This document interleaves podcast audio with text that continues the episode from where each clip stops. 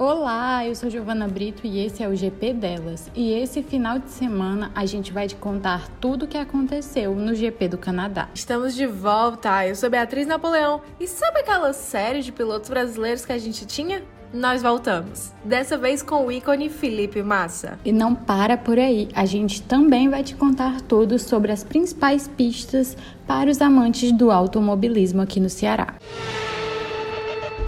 E vamos começar com mais um resumo, dessa vez do GP do Canadá.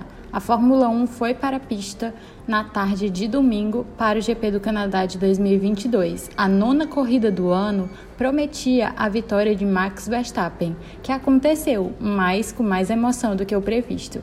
Independentemente disso, o atual campeão mundial cruzou a linha de chegada em primeiro e venceu sua 26ª corrida na carreira a sexta da temporada das últimas seis provas da categoria no ano. O holandês venceu cinco. Domínio não há o que falar, né? A expectativa antes do início da corrida ficava por conta, evidentemente, de Fernando Alonso. Pela primeira vez em 3.619 dias, o bicampeão mundial começava um GP na primeira fila. E melhor, prometendo atacar o pole position logo na primeira curva. O que se viu foi, entretanto, o campeão atual esbanjar a maturidade e se livrar do piloto da Alpine logo de início, disparando na frente. Com os principais adversários no Mundial de Pilotos largando no fundo do grid e tendo garantido o primeiro lugar, somente algo fora da curva, o incomum e bizarro tiraria a vitória de Verstappen em Montreal.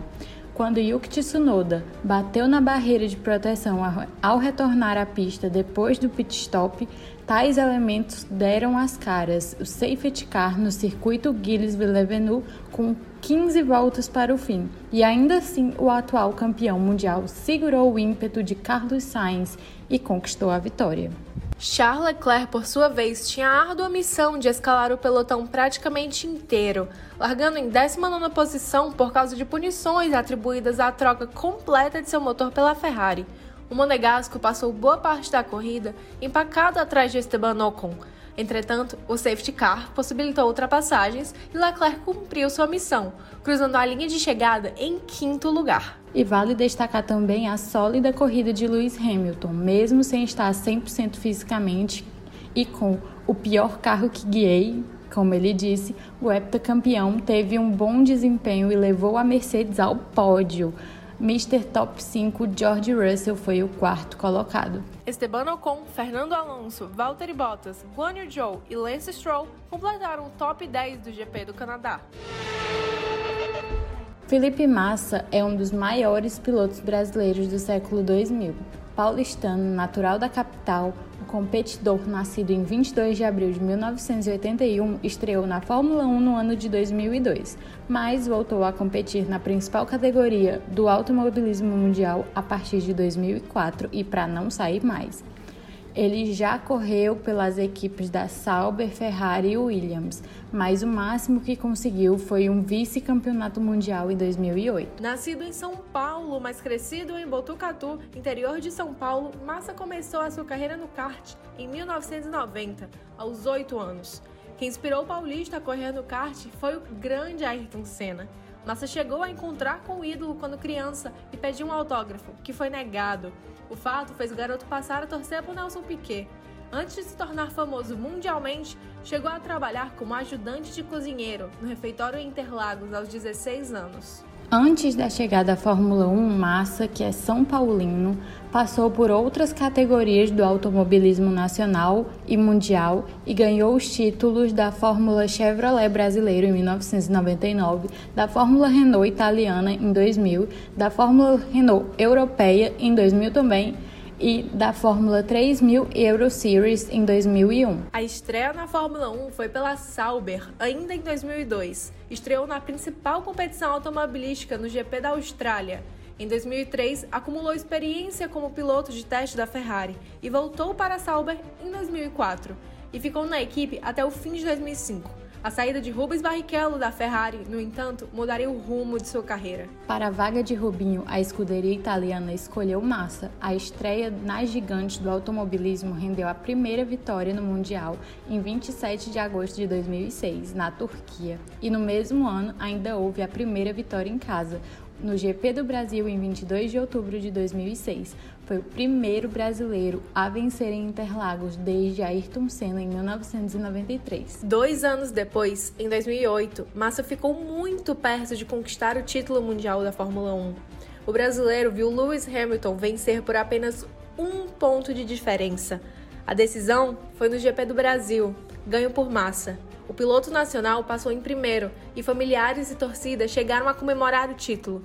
No entanto, na penúltima curva da última volta, Hamilton ultrapassou o alemão Timo Glock e garantiu o título pela diferença mínima com a troca de posições. O pior momento da vida de Felipe Massa ocorreu em 2009, durante o treino classificatório para o GP da Hungria. O brasileiro foi atingido na cabeça por uma mola que se soltou do carro de Rubens Barrichello. O impacto foi tão grande que afundou o capacete do piloto. Massa imediatamente ficou inconsciente e atingiu a proteção de pneus. Resgatado de helicóptero, ele foi levado a um hospital local e que foi diagnosticado com fraturas no crânio e uma pequena lesão cerebral. O brasileiro teve que passar por cirurgias e ficou em coma induzido, respirando com a ajuda de aparelhos.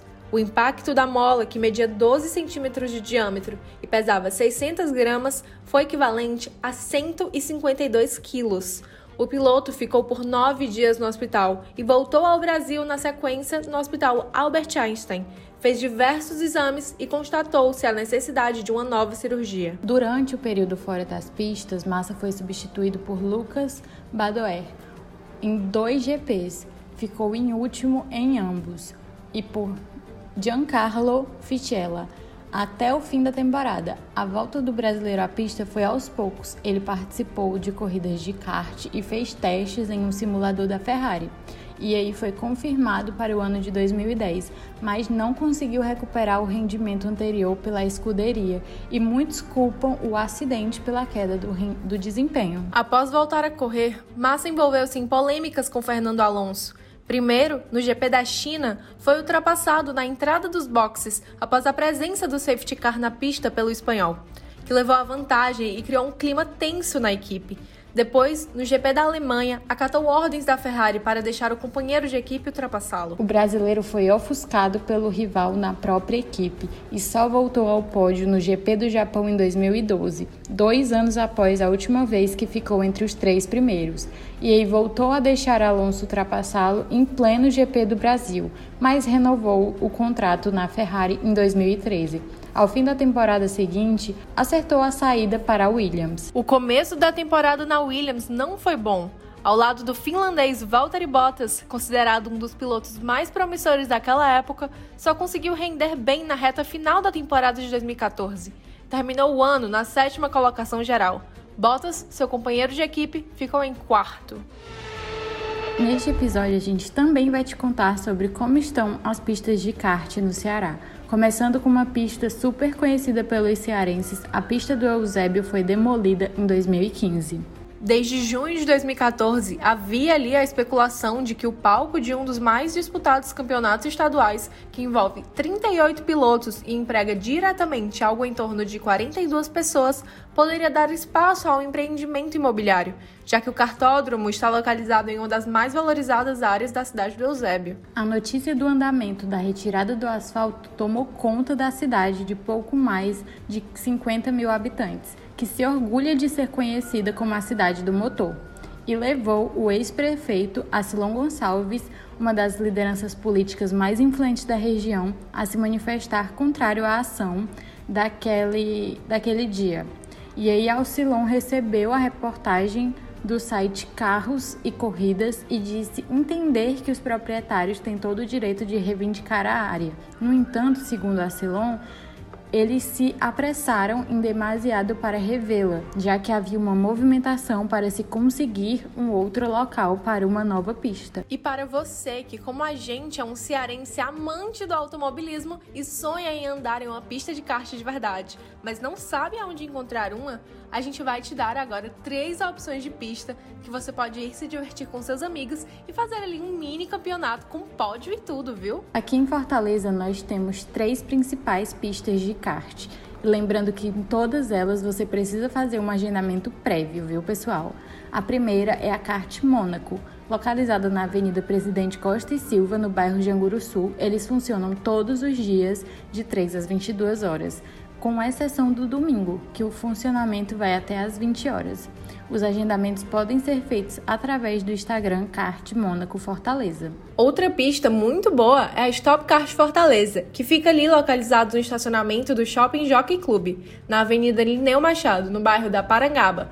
Está aberto para funcionamento todos os dias de 2 às 10 horas da noite.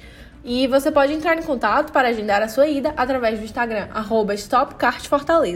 E por fim, nós temos o Kart Club Grande, localizado no subsolo 2 do Grand Shopping Messejana, na Avenida Frei Cirilo.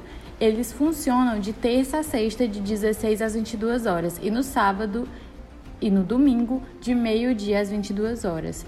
A sua corrida pode ser agendada através do Instagram Kart Club Grande ou pelo número de WhatsApp que vai estar na bio do perfil deles. Os preços nos três locais varia dependendo do número de voltas desejadas e até do número de pessoas pilotando. E uma boa corrida para vocês!